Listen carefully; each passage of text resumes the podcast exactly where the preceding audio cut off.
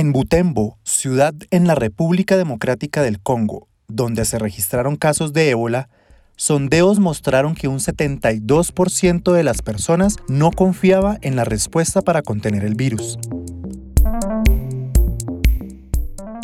Bienvenidos a El Efecto Verne. Soy Oscar Jaimes Navarro, director de comunicación externa en Búho Clarity for Leaders, y como bien saben, el mundo entero se encuentra tomando medidas para contener el avance en el contagio del COVID-19.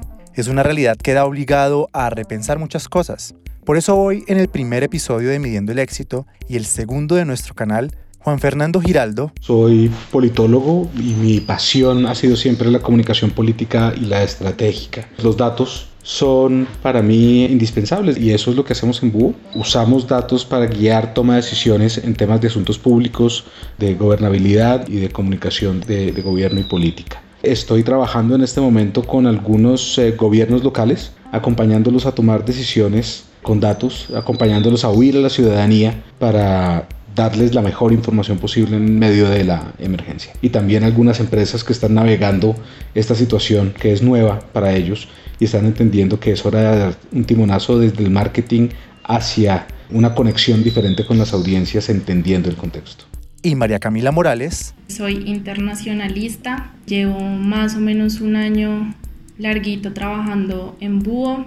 Actualmente soy líder de proyectos, estoy liderando un proyecto muy interesante de coronavirus en África, haciéndole seguimiento a todos los rumores, las medidas, las percepciones que se están viviendo en África actualmente en torno a esta pandemia y también soy líder de pues el proyecto de ébola en el Congo. Básicamente África y yo somos bastante amigos hace un buen tiempo. Nos contarán las lecciones que dejó la epidemia del ébola en la República Democrática del Congo. Así podremos entender mejor esta nueva crisis sanitaria. Esta ha sido una de las investigaciones más extensas que ha realizado el equipo de BU. Comencemos. La portada de Economist para marzo de 2020 mostraba un dibujo de nuestro planeta, visto desde el espacio, con un gran letrero colgado de un clavo que posa sobre Groenlandia, que decía cerrado, closed. Hacía referencia al distanciamiento social y posterior aislamiento al que se han visto obligados todos los países del mundo, todo esto para contener la presión que puede causar sobre el sistema de salud el contagio simultáneo de millones de personas por coronavirus o, eh, más correctamente, COVID-19. ¿Qué está pasando en el Congo? Primero quiero contarles un poco del Congo, específicamente la República Democrática del Congo. Es el segundo país más grande de toda África. Tiene alrededor de 84 millones de habitantes. Es un país que está en el centro de África digamos que su contexto sociocultural y económico es bastante complicado. Se caracteriza por la corrupción, pobreza extrema, una economía bastante compleja. Asimismo hay alrededor de cuatro a cinco grupos rebeldes que están constantemente amenazando la estabilidad de la población y del país. El conflicto armado en la República Democrática del Congo lleva más de 20 años. En el 2016 empezó una nueva ola de violencia. Entre el 2017 y el 2019 hubo más de 5 millones de desplazados, cerca de 524 mil refugiados y 2.264 solicitantes de asilo. Lo que también ha generado masivos eh, desplazamientos dentro del país. Y bueno, adicional a todo esto, se enfrenta constantemente a unos problemas sanitarios como lo son el SIDA. África Occidental y Central, es el hogar de 5 millones de personas que viven con el VIH. Esta epidemia no deja en buen camino las aspiraciones para poner fin al SIDA en 2030. Cada día más de 760 personas se infectan por el VIH en la región y solo 2.6 millones de personas que viven con el VIH de los 5 millones que hay, están en tratamiento. Según cifras de las Naciones Unidas y la UNICEF, al 2018, 450.000 personas vivían con el virus del VIH en la República Democrática del Congo, de los cuales cerca de 88.000 son niños. La fiebre amarilla, el sarampión, un contexto bastante difícil el que se vive dentro de este país. En agosto del 2018 se declaró el décimo brote de ébola. Ya ha pasado más de un año y medio y no se ha logrado superar el brote.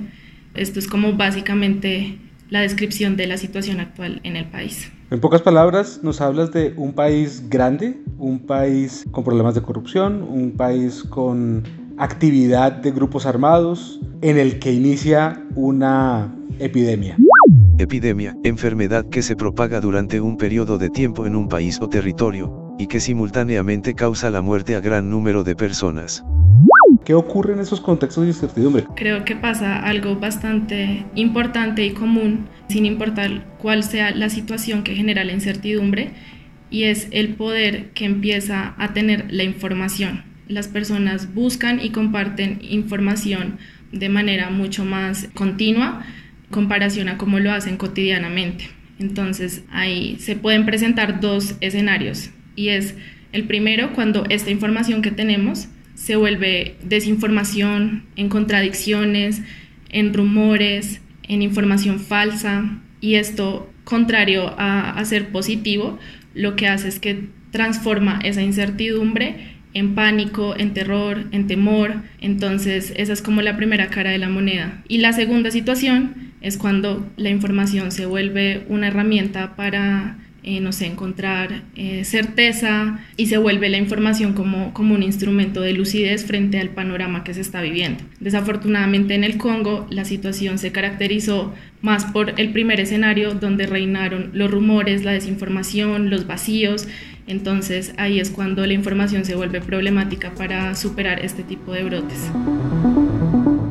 Una pandemia se diferencia de una epidemia por el cruce de fronteras. El ébola fue una epidemia, pero entiendo que está en varios países de África, entonces eh, técnicamente también es considerada una pandemia. Sí, pues actualmente solamente está en el Congo. Sin embargo, lo llamamos más el brote de ébola dentro del país, pero no es el único país de África que se ha enfrentado al ébola, sino otros países como Guinea, Liberia, también se han enfrentado anteriormente a, este brote. Pero actualmente es un brote y una epidemia dentro del Congo. Entendido. Y eso es lo que explica ¿Por qué hablamos de que el ébola es una epidemia y el lenguaje común para hablar del COVID-19 en el resto del mundo hoy es una pandemia? Porque ha llegado prácticamente a todos los países. En ambas, como lo mencionabas muy bien, el manejo de la información puede incrementar riesgos de contagio y dificultar incluso la atención a la población.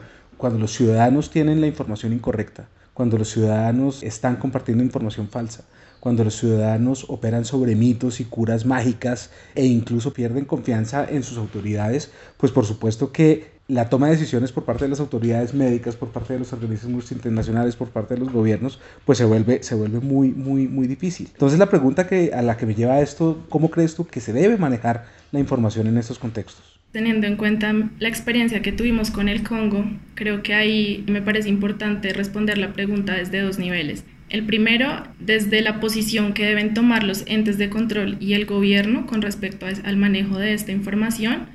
Y por el otro lado, es desde el rol de la sociedad civil como protagonistas precisamente en estos casos de, brotes y epidemias. Con respecto a los entes de control y de gobierno, es fundamental que ellos empiecen a identificar las narrativas mediáticas que se están creando en torno a la situación que se está viviendo.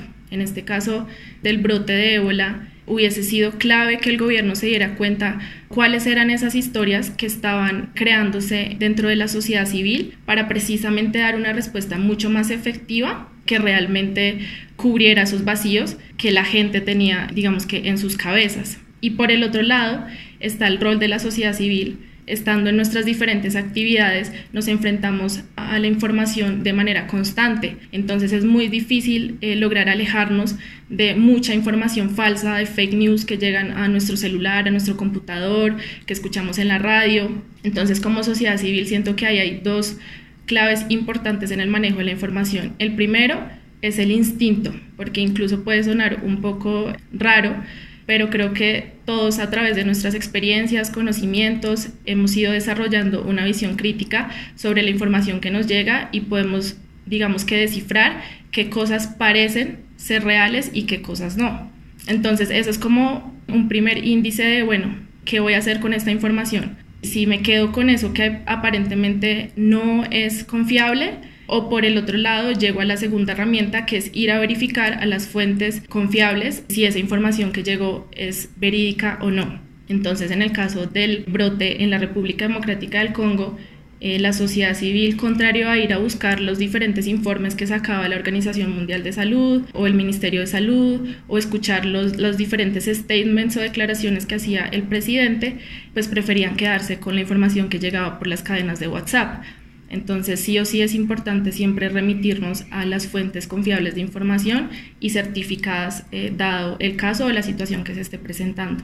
Pues ahí lo que estás contando, que el mal manejo de la información por parte del gobierno y de las autoridades, el mal manejo de la información por parte de los organismos de apoyo y de ayuda internacional y el mal manejo de la información por parte de la ciudadanía llevó a que el brote se extendiera por más tiempo del imaginado. Lo que te entiendo es, si nosotros logramos identificar cuáles son las lecciones que podemos sacar de lo que ocurrió en el ébola y que llevas tantos años estudiando. De allí podemos sacar unas recomendaciones de cara a la forma en la que los países, por lo menos individualmente, podrían eh, abordar la pandemia del COVID-19. y lo que yo veo es que hay tres enemigos del buen manejo de la información que hemos identificado gracias al trabajo y el de tu equipo. Y que esos enemigos hacen que una situación social y política en medio de una pandemia pueda empeorar. El primero, los rumores. Y esos rumores en su versión digital son cadenas de WhatsApp, pero también ocurren en los barrios, en las ciudades. El segundo es la descentralización y descoordinación de las autoridades. Y el tercero es la enorme desconfianza que se produce en las fuentes oficiales de información, como lo mencionabas hace, hace un momento. Entonces lo que te propongo es, hablemos de cada uno de estos. ¿Qué piensas? ¿Qué pasó con los rumores y la desinformación en el Congo? Han sido muchas las lecciones que aprendimos con este brote de ébola en el Congo. Sin embargo, una de las primeras lecciones que sacamos de, toda la investigación es el rol que cumplen precisamente pues, los rumores y, y la desinformación. Dentro de este país, desafortunadamente, cogieron tanta fuerza, pues precisamente todos estos rumores, todas estas cadenas de WhatsApp, eh, todos estos tweets, que lo que hicieron fue agudizar la situación al punto que contener el ébola se volvió casi imposible, que además se ha tardado mucho tiempo más del esperado, porque pasaban casos como que, no sé, por ejemplo, se empezó a rumorar que la vacuna que evita que el ébola pues llegue a nuestro cuerpo Contrario a cumplir esa función, lo que hacía era inyectarla, inyectar el virus. Entonces, cuando los cuerpos de respuesta llegaban a las diferentes ciudades a vacunar, hacer vacunación masiva, pasaba que padres de familia, básicamente todas las personas dentro de diferentes poblaciones, presentaron resistencia a esas vacunas. Entonces eso también hizo mucho más tardía la respuesta porque eran meses tratando de siquiera llegar a vacunar una persona en las diferentes poblaciones. Entonces ahí vemos lo difícil que, puede llegar a ser y el poder que empieza a tener estos rumores a la hora de, de dar una respuesta efectiva. Es increíble porque además ahora cuando hablas de esto que ocurrió hace año y medio, dos años en un país lejano, uno puede identificar claramente cuáles son los rumores que nos están afectando hoy, que están sacando a las personas a la calle con información falsa, que están incluso generando algunas presiones en, en las ciudades. También ya oye uno y ve uno en los chats que llamamos los chats de las tías con curas mágicas para resolver el COVID y el tema de los pelos de la Biblia y yo no sé qué otra historia. Me llama mucho la atención la línea que, los conecta a las dos. Yo creo que una de las lecciones más claras que podemos recoger de, de la situación de ébola en el Congo para en nuestros países en medio de la emergencia es que hay que hacer un cambio en el paradigma de la producción de contenidos por parte de los gobiernos y de las autoridades de salud. Uno puede encontrar casos en los que se está haciendo razonablemente bien y consiste en no estar tratando de producir este contenido corto, sencillo y que entretenga y que esté muy bien hecho y muy bonito, sino estar generando contenido permanentemente exhaustivo, detallado, repetirlo tantas veces como la oportunidad para comunicarlo lo permita. Y salirse del paradigma y de la idea que el ciudadano se está aburriendo de ver a la autoridad o que el ciudadano se está aburriendo de ver a un líder en específico, porque esa generación permanente de información que en contextos de ansiedad incluso estamos siempre buscándola, lo importante es que cuando el ciudadano salga a buscarla o cuando salga a preguntarse por el rumor e incluso cuando salga a buscar el rumor, encuentre siempre información oficial, que sea exhaustiva, que sea detallada y que pueda repetir tantas veces. Acá hay una táctica que hemos visto funcionar muy bien en términos de generación de contenido para autoridades y es hacer un video largo, no preocuparse por el detalle, que todos los aspectos no necesariamente divagar, que cada una de las oraciones y las frases sean relevantes, donde se explica detalle a detalle qué está ocurriendo en la ciudad o qué está ocurriendo en el país, donde detalle a detalle se explican las medidas que se están tomando y detalle a detalle se explica el estado actual de la emergencia. Y luego uno puede, ese video que pudo haber sido extenso, que puede ser un live o que puede ser en diferido, generar contenidos fragmentados con criterios de Search Engine Optimization. Optimización para motores de búsqueda o SEO. Es el proceso que busca mejorar la visibilidad de un sitio web en los motores de búsqueda es decir, donde nos aseguramos que las personas, cuando se hacen preguntas sobre estos rumores, están encontrando las respuestas de las fuentes oficiales. Entonces, tal vez esa es la primera lección que hemos sacado gracias a, la lectura que han hecho ustedes de la emergencia, además que hubo de ébola en el, en el Congo. ¿Cuál es el segundo? Y bueno, el segundo, relacionado incluso a lo que nos venías contando, que hubiese sido clave en ese momento de la respuesta al ébola, es la descentralización de la generación de información como cuando no hay unas figuras o caras claras de son estas las personas que están dándonos la información confiable con respecto a la situación que estamos viviendo dentro del país, en ese momento hubiese sido clave. ¿Qué pasó en el Congo? Que las diferentes ONGs y gobierno... ONG, sigla de organización no gubernamental, institución sin ánimo de lucro que no depende del gobierno y realiza actividades de interés social. Cada vez que salían a hablar, a dar un statement, contrario a lograr la atención de, la sociedad civil, lo que hacían era perder el tiempo divagando con respecto a la situación y dando respuestas a cosas que la gente no estaba pidiendo y que la gente no estaba necesitando y que la gente no estaba preocupada por ese tipo de cosas que el gobierno estaba saliendo a hablar. En el caso específico del Congo, adicional a todo lo que se vive, hay alrededor de 4 a 5 guerrillas que constantemente amenazan la seguridad de todas las personas. Entonces, cada vez que salía el presidente a hablar, a hablar sobre el ébola, las personas estaban era pensando en que ojalá esta noche no lleguen a atacar mi casa o a atacar mi vecindario. Eso que generó que pues precisamente la gente no escuchara al, al, gobierno y que asimismo el gobierno no respondiera a lo que realmente la gente estaba pidiendo. Digamos que salir a hablar en ese momento de también la violación de, de derechos humanos que se estaban viviendo a causa de estos grupos armados, darles también un parte de tranquilidad frente a las medidas que se estaban tomando para atacar o minimizar cada uno de los ataques de las guerrillas todo esto de la mano del ébola hubiese sido clave para que la gente precisamente escuchara lo que estas personas pues tenían para decir. Entonces unas caras claras de la información confiable es importante, pero también que esas caras claras salgan a dar la respuesta de lo que la gente está esperando. Esa conclusión está impecable. Yo creo que efectivamente esa batalla que vimos por combatir la desinformación, entre gobiernos locales, gobierno nacional y organizaciones internacionales, cada uno en su idioma, con sus prioridades, dificultó mucho poder simplificar el mensaje. Y yo creo que, aunque es un reto, porque hay obviamente tensiones entre autoridades locales, regionales y, e internacionales, cuando se define un solo vocero para la crisis, para la emergencia, que debe dedicar su vida casi a generar el contenido y atender las preguntas, estar haciendo eh, con sus equipos escucha digital Escucha digital, también se conoce como escucha social, es el seguimiento del contenido en redes sociales para encontrar menciones y conversaciones relacionadas con determinada marca, líder o industria. Consiste en el monitoreo de medios y el análisis de información.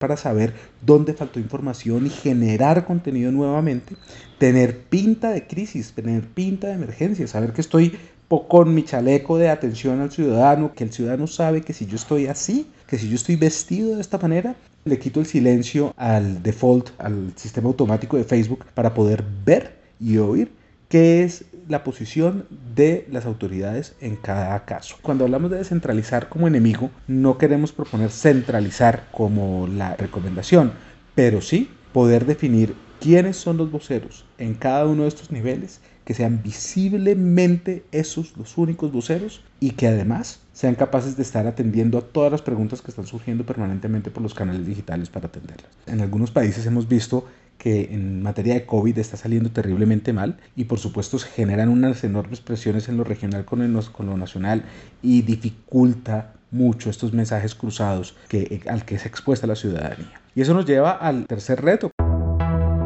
El tercer reto, no menos importante a los dos anteriores, es la desconfianza. En la República Democrática del Congo, nos dimos cuenta que la desconfianza también empezó a reinar en las calles del país a causa de precisamente, sumado a toda la desinformación que había, a que no teníamos unas caras claras de quién era el que hablaba, y adicional que nosotros como ciudadanía, bueno, en ese caso la sociedad civil del Congo, no estaba siendo partícipe como tal de la respuesta del ébola, lo que hizo fue generar y darle mucho poder a la desconfianza. Entonces es muy importante para ganar la confianza de las personas y asimismo lograr tener una respuesta efectiva en medio de estas crisis que se empodere y se le dé participación y voz a la ciudadanía. En ese caso hubiera sido importante que la respuesta no solamente viniera de parte del gobierno y de las ONGs, sino que se escuchara al pueblo y que ellos incluso fueran miembros activos con diferentes propuestas sobre cómo es que ellos quieren que se le dé una respuesta a las diferentes situaciones, en este caso al brote,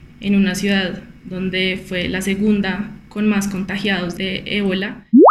En Butembo, se han confirmado 303 casos y 361 muertos por el virus del ébola.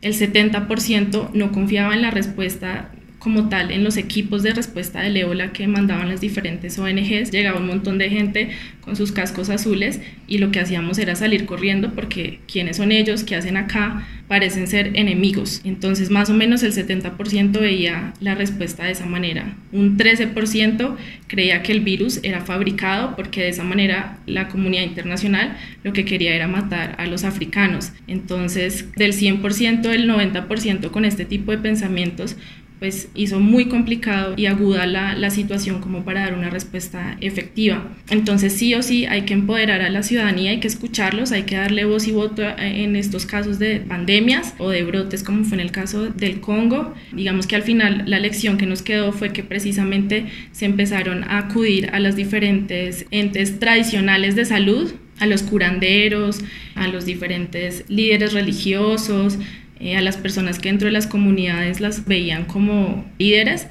Creo que el aprendizaje fue empezar a acercarse a esas personas y que ellos de hecho fueran los que ayudaran a transmitir el mensaje correcto de cómo combatir el ébola y por qué era importante que toda la ciudadanía se empezara a involucrar en la respuesta de, de este brote. Y es muy interesante el aporte de algo que cuando arrancamos a analizarlo parecía pues era una cosa lejana y desconectada de nuestra realidad, de lo que nosotros vivimos y me parece increíble estar hablando en este momento cómo una situación de una crisis de salud en el Congo hoy nos esté sirviendo para poder formular unas recomendaciones muy sencillas que pueden servir en cualquier país del mundo. Esos tres enemigos que son los rumores y la desinformación, la descentralización en la generación de la información y la desconfianza, pues pueden ser el punto de partida, identificarlos como enemigos para atender una emergencia de estas en el manejo de la información, pues nosotros proponemos unas recomendaciones iniciales, pero saber que esos son tres enemigos puede ayudar a cualquier organización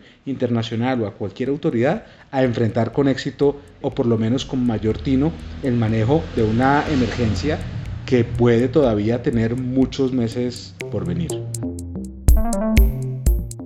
Y para terminar, simplemente para contarles cómo está la, la situación actual dentro del, del, Congo, desafortunadamente todavía se sigue sin superar el ébola, pero ya cada vez son menos los casos existentes en el país. El 10 de abril se volvieron a encontrar dos casos nuevos de ébola y hasta el momento van cuatro. No se ha logrado todavía cómo superar ese número, así que es positivo de todas maneras el panorama dentro del país y pues ya se están es preparando para enfrentar el coronavirus que como en todo el mundo también está generando eh, pánicos y, y, bueno, retos grandes. Ya hay alrededor de 285 casos y 23 muertes dentro del país. Los casos de COVID-19 en la República Democrática del Congo al 6 de mayo de 2020 es la siguiente, 797 casos confirmados, 35 muertos y 92 personas curadas. Sin embargo, también hay 26 personas recuperadas y esperamos que precisamente la experiencia con el brote de ébola sea clave para superar ahora el coronavirus dentro de este país. Los gobiernos y las autoridades deben empezar a trabajar desde etapas muy tempranas en combatir los rumores digitales y análogos. Deben garantizar un mando unificado de la información y construir una base de confianza con la ciudadanía. Esto permitirá que el flujo ilimitado de información se convierta en un instrumento para combatir exitosamente la pandemia. Ayudará en vez de dificultar la batalla y evitará profundizar las heridas que ésta puede dejar en una sociedad. Este podcast fue realizado con la participación de Mariana Barreto, Laura Vanessa Ruiz, Jenny Caballero, Natalia Ramírez, Camila Morales, Lorenzo Castañeda, Oscar Jaimes y Juan Fernando Giraldo. La edición, musicalización y postproducción estuvo a cargo de nuestros amigos de Acorde. Hasta la próxima.